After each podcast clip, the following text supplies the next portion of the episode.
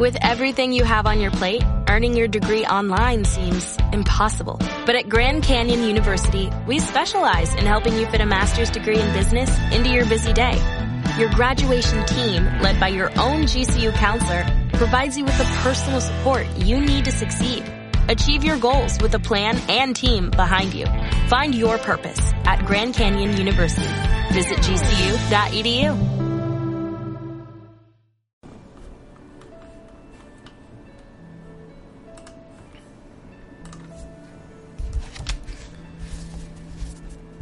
Dos. Completando la exposición que precede, añadiré que desde un principio me serví del hipnotismo para un fin distinto de la sugestión hipnótica. Lo utilicé, en efecto, para hacer que el enfermo me revelase la historia de la génesis de sus síntomas, sobre la cual no podía muchas veces proporcionarme dato alguno, hallándose en estado normal. Este procedimiento, a más de entrañar una mayor eficacia que los simples mandatos y prohibiciones de la sugestión, satisfacía la curiosidad científica del médico, el cual poseía un indiscutible derecho a averiguar algo de origen del fenómeno, cuya desaparición intentaba lograr por medio del monótono procedimiento de la sugestión. A este otro procedimiento llegué del modo siguiente. Hallándome aún en el laboratorio de Broeck, conocí al doctor Joseph Breuer, uno de los médicos familiares más considerados de Viena, que poseía además un pasado científico, pues era autor de varios valiosos trabajos sobre la fisiología de la respiración y sobre el órgano del equilibrio. Era Breuer un hombre de inteligencia sobresaliente, catorce años mayor que yo. Nuestras relaciones se hicieron pronto íntimas y Breuer llevó su amistad hasta auxiliarme en situaciones difíciles de mi vida. Durante muchos años compartimos todo interés científico, siendo yo, naturalmente, a quien este intercambio beneficiaba más.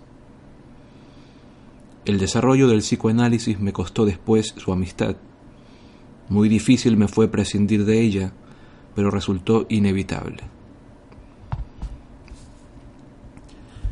Antes de mi viaje a París, me había comunicado ya Breuer un caso de histeria, sometido por él desde 1880 a 1882, a un tratamiento bastante especial, por medio del cual había conseguido penetrar profundamente en la motivación y significación de los síntomas histéricos. Esto sucedía en una época en la que los trabajos de Janet pertenecían aún al futuro. Breuer me leyó varias veces fragmentos de la historia clínica de dicho caso que me dieron la impresión de constituir un progreso decisivo en la inteligencia de la neurosis. Durante mi estancia en París, di cuenta a Charcot de los descubrimientos de Breuer, pero el maestro no demostró interesarse por ellos.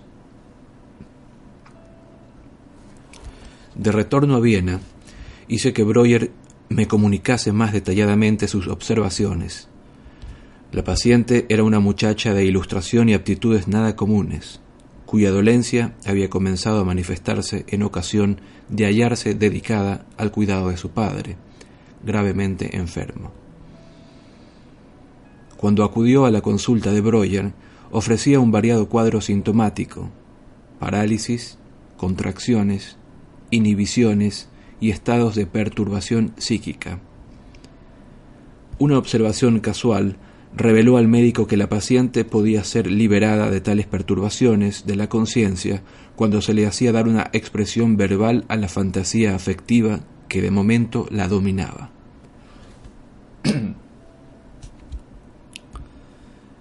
De este descubrimiento dedujo Breuer un método terapéutico.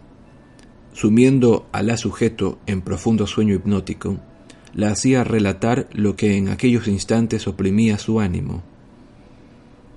Dominados así los accesos de perturbación depresiva, empleó el mismo procedimiento para provocar la desaparición de las inhibiciones de los trastornos somáticos.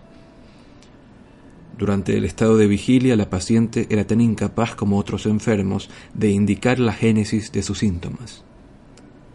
Y no encontraba conexión alguna entre ellos y algunas impresiones de su vida. Pero en la hipnosis hallaba inmediatamente el enlace buscado.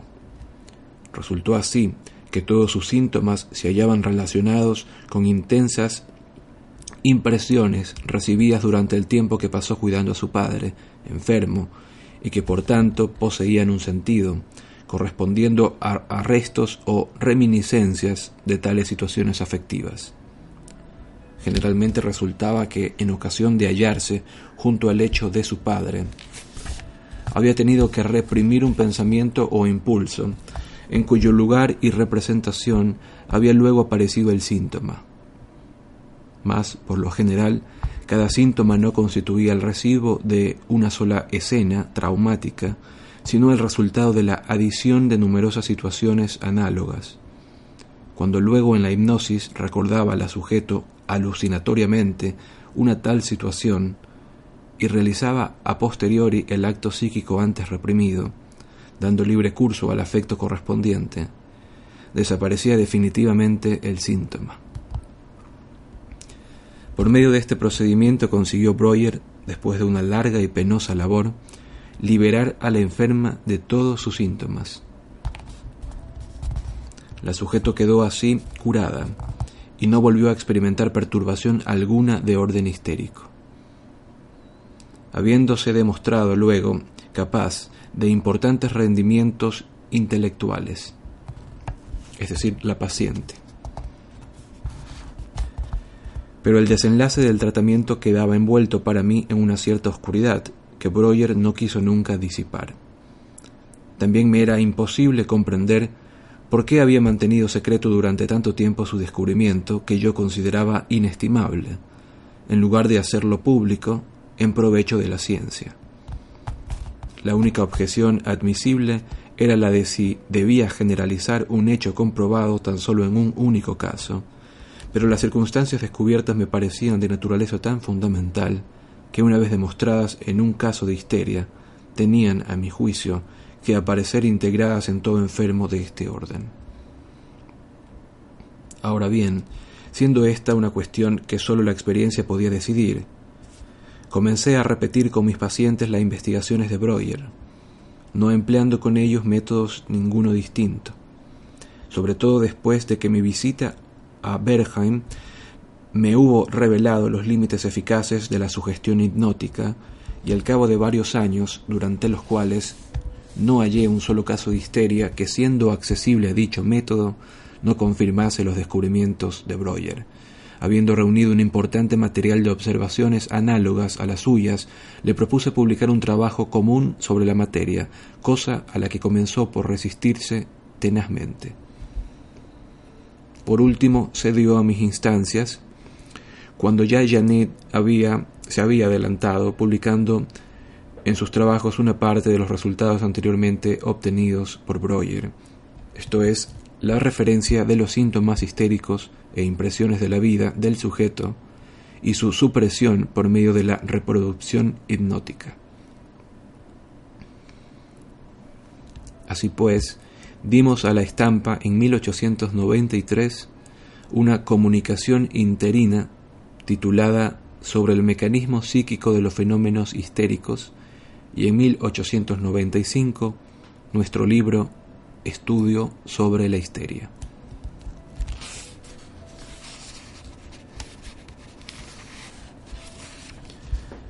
El contenido de este libro es, en su parte esencial, de Breuer, circunstancia que siempre he declarado honradamente y me hago constar aquí una vez más.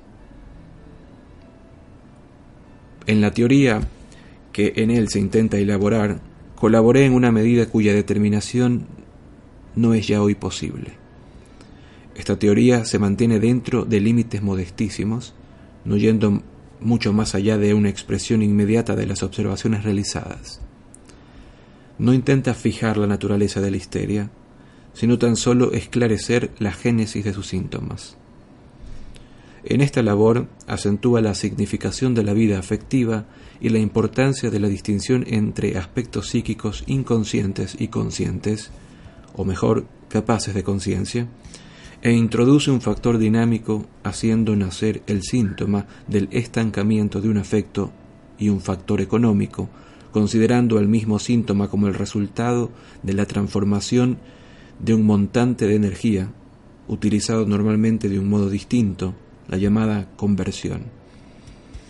Breuer dio a nuestro método el calificativo de catártico y declaró que su fin terapéutico era el de conseguir el retorno del montante de afecto utilizado para mantener así el síntoma y que por haber emprendido un camino falso se hallaba estancado a los caminos normales que podían conducirle a una descarga.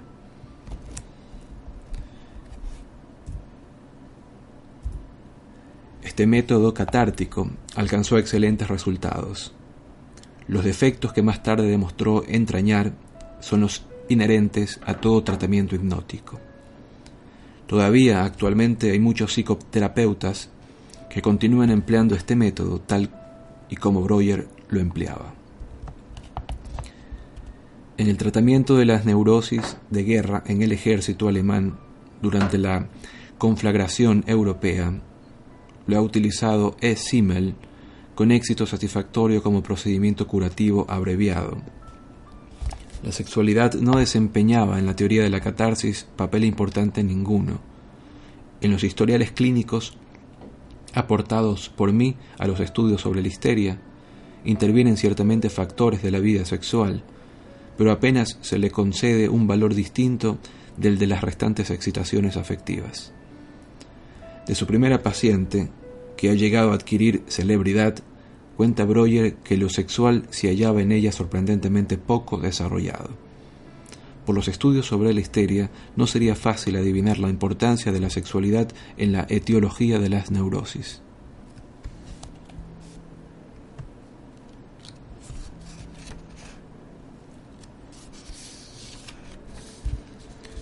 He descrito ya varias veces tan detalladamente el estadio inmediato de nuestra disciplina, o sea, el paso desde la catarsis al psicoanálisis propiamente dicho, que ha de serme difícil consignar aquí nada nuevo. El suceso que inició esta transición fue el retiramiento de Breuer de nuestra colaboración, quedando desde este momento en mis manos la administración de su herencia. Ya anteriormente habían surgido entre nosotros algunas diferencias de opinión, pero no habían sido suficientes para separarnos. Para el problema de cuándo se hace patógeno un proceso anímico, eso es, de cuándo queda excluido de un desenlace normal, prefería Breuer una teoría que pudiéramos calificar de fisiológica, o que entre en la fisiología.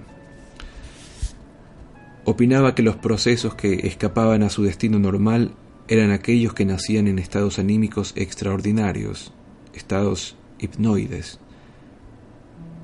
Pero esta solución no hacía sino plantear un nuevo problema, el del cual podría ser el origen de tales estados hipnoides.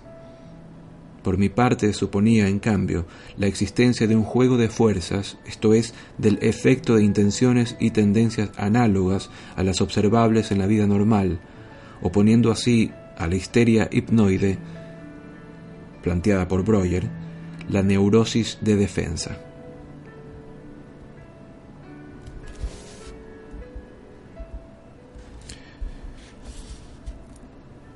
Pero estas y otras diferencias no hubieran llevado nunca a Breuer a abandonar nuestros trabajos si no se hubiesen agregado a ella otros factores. En primer lugar, su extensa clientela le impedía dedicar, como yo, toda su actividad a la labor catártica, y además influyó sobre él la mala acogida que nuestro libro obtuvo. Su confianza en sí mismo y su capacidad de resistencia no se hallaban a la altura de su restante organización espiritual. Cuando, por ejemplo, dedica Struempel una durísima crítica a nuestro libro, pude yo dejarla resbalar sobre mí, dándome cuenta de la absoluta incomprensión del, ex, del exgeta. del exegeta, perdón. Pero Breuer se irritó y comenzó a sentirse descorazonado. De todos modos, lo que más contribuyó a su decisión fue la imposibilidad de familiarizarse con la nueva orientación que tomaron mis trabajos.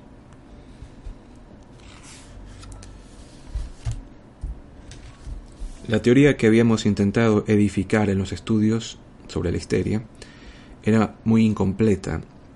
Sobre todo, apenas habíamos rozado el problema de la etiología, o sea, de sus causas, o de la base del proceso patógeno.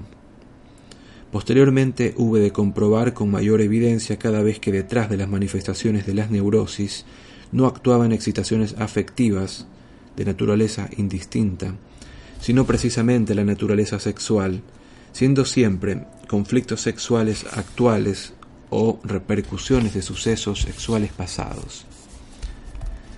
He de hacer constar que no me hallaba preparado a tal descubrimiento, totalmente inesperado para mí y que no llevé a la investigación de los sujetos neuróticos prejuicio alguno de este orden. Cuando en 1914 escribí La historia del movimiento psicoanalítico, surgió en mí el recuerdo de algunos dichos de Breuer, Jacot y Schroback, que podían haberme orientado en este camino. Mas por entonces no comprendí bien lo que tales autoridades querían decir y sus afirmaciones dormitaron en mí hasta que, con ocasión de las investigaciones catárticas, resurgieron bajo la forma de descubrimiento propio.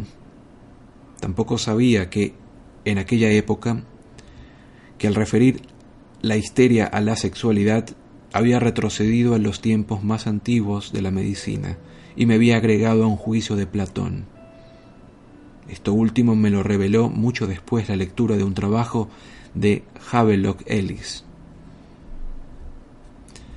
Bajo la influencia de mi sorprendente descubrimiento di un paso que ha tenido amplias consecuencias. Traspasé los límites de la histeria y comencé a investigar la vida sexual de los enfermos llamados neurasténicos, que acudían en gran número a mi consulta. Este experimento me costó gran parte de mi clientela, pero me procuró diversas convicciones que hoy en día, cerca de 30 años después, conservan toda su fuerza. Era, desde luego, necesario vencer la infinita hipocresía con la que se encubre todo lo referente a la sexualidad.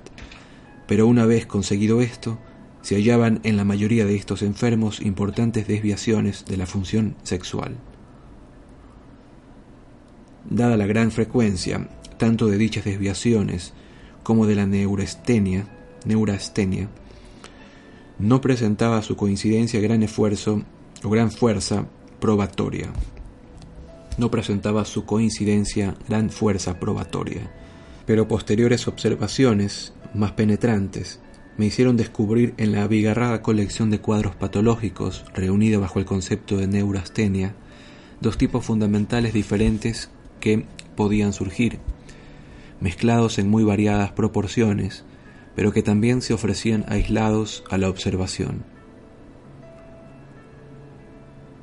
En uno de estos tipos era el ataque de angustia el fenómeno central, con sus equivalentes formas rudimentarias y síntomas sustitutivos crónicos, por todo lo cual le di el nombre de neurosis de angustia, limitando al propio tipo la denominación de neurastenia.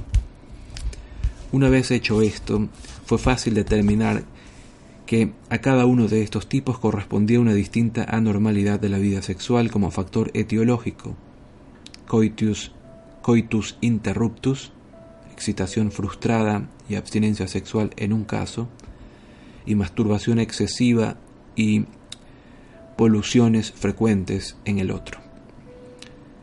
En algunos casos, especialmente instructivos, en los que tenía efecto una sorprendente transición del cuadro patológico desde uno de los dos tipos al otro, conseguí demostrar que dicha transición se hallaba basada en un cambio correlativo del régimen sexual.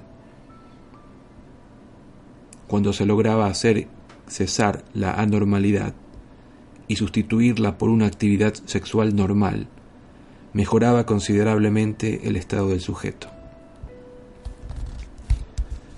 De este modo llegué a considerar la neurosis o las neurosis en general como perturbaciones de la función sexual, siendo las llamadas neurosis actuales una expresión tóxica directa de dichas perturbaciones, y la psiconeurosis una expresión psíquica de las mismas. Mi conciencia médica quedó satisfecha con este resultado, pues esperaba haber llenado alguna laguna de la medicina tradicional, la cual no admitía con relación a una función tan importante biológicamente como esta, otras perturbaciones que las causadas por una infección o por una grosera lesión anatómica.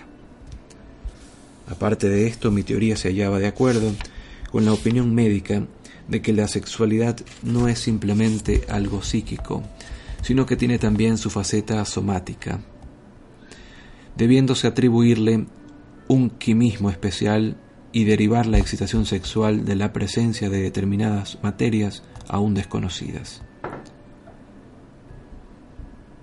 El hecho de que las neurosis espontáneas propiamente dichas no mostrasen tanta analogía con ningún grupo de enfermedades como con los fenómenos de intoxicación y abstinencia provocados por la introducción o sustracción de ciertas materias tóxicas, o con la enfermedad de Basedow, cuya dependencia del producto de la glándula tiroides es generalmente conocida, tenía también que poseer algún fundamento.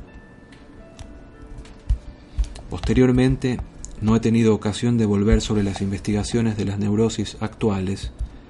No ha habido tampoco nadie que haya continuado esta parte de mi labor. Volviendo hoy la vista a los resultados entonces obtenidos, reconozco en ellos una primera y burda esquematización de un estado de cosas probablemente mucho más complicado. Pero continúo considerándolos continúo, perdón, considerándolos exactos. Me hubiera complacido someter al análisis psicoanalítico en épocas posteriores del desarrollo de nuestra disciplina otros dos casos de neurastenia pura, juvenil, pero como ya indiqué antes, no he tenido ocasión para ello.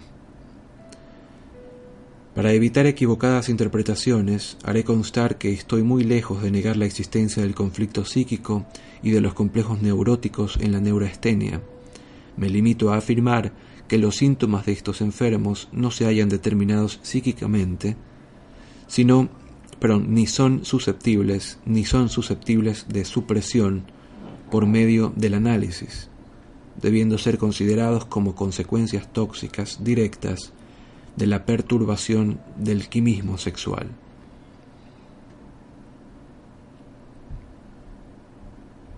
Cuando en los años siguientes a la publicación de los estudios se refiere a los estudios sobre la histeria que llevó a cabo con Breuer. Llegué a estos resultados referentes al papel etiológico de la sexualidad en las neurosis. Los expuse en varias conferencias, tropezando con la generalidad, perdón, con la general incredulidad y oposición. Tropezando con la general incredulidad y oposición. Breuer intentó una vez más apoyarme con todo el peso de su autoridad personal, pero nada consiguió, tanto más cuanto que no era difícil adivinar que la aceptación de la etiología sexual era también contraria a sus inclinaciones. Hubiera podido desorientarme y dar armas a la crítica alegando el caso de su primera paciente, en la que no parecía haber intervenido para nada el factor sexual pero jamás utilizó tal argumento, circunstancia que no llegué a comprender hasta que algún tiempo después pude interpretar acertadamente dicho caso y reconstruir el punto de partida de su tratamiento basándome en las observaciones que sobre él me habían comunicado Breuer. Terminada la labor de amor de transferencia, y no acertando Breuer a relacionar dicho estado en la enfermedad, hubo de cortar, lleno de confusión, su trato con la sujeto, resultándole desde aquel momento muy penoso todo lo que recordaba este incidente, al que consideraba como una infortunada casualidad. Su conducta para conmigo osciló repentinamente entre el reconocimiento de mis afirmaciones y su más acerba crítica. Luego surgieron, como siempre en estas situaciones, circunstancias fortuitas que acabaron provocando nuestra separación.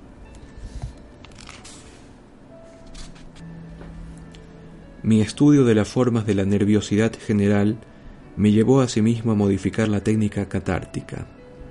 Abandoné la hipnosis e intenté sustituirla por otro método, buscando superar la limitación del tratamiento a los estados histeriformes. Además, había comprobado dos graves insuficiencias del empleo del hipnotismo, incluso en su aplicación a la catarsis. En primer lugar, los resultados terapéuticos obtenidos desaparecían ante la menor perturbación de la relación personal entre médico y enfermo. Volvían ciertamente a aparecer una vez conseguida la reconciliación, pero se demostraba así que la relación personal afectiva, factor imposible de dominar, era más poderosa que la labor catártica. Además, llegó un día en el que me fue dado comprobar algo que sospechaba ya desde mucho tiempo atrás. Una de mis pacientes más dóciles, con la cual había obtenido por medio del hipnotismo los más favorables resultados, me sorprendió un día que había logrado libertarla de un doloroso acceso refiriéndolo a su causa inicial, echándome los brazos al cuello al despertar del sueño hipnótico. Una criada que llamó a la puerta en aquellos momentos nos evitó una penosa explicación. Pero desde tal día renunciamos por un acuerdo tácito a la continuación del tratamiento hipnótico suficientemente modesto para no atribuir aquel incidente a mis atractivos personales. Supuse haber descubierto con él la naturaleza del elemento místico que actuaba detrás del hipnotismo. Para suprimirlo, por lo menos, o por lo menos aislarlo, tenía que abandonar el procedimiento hipnótico.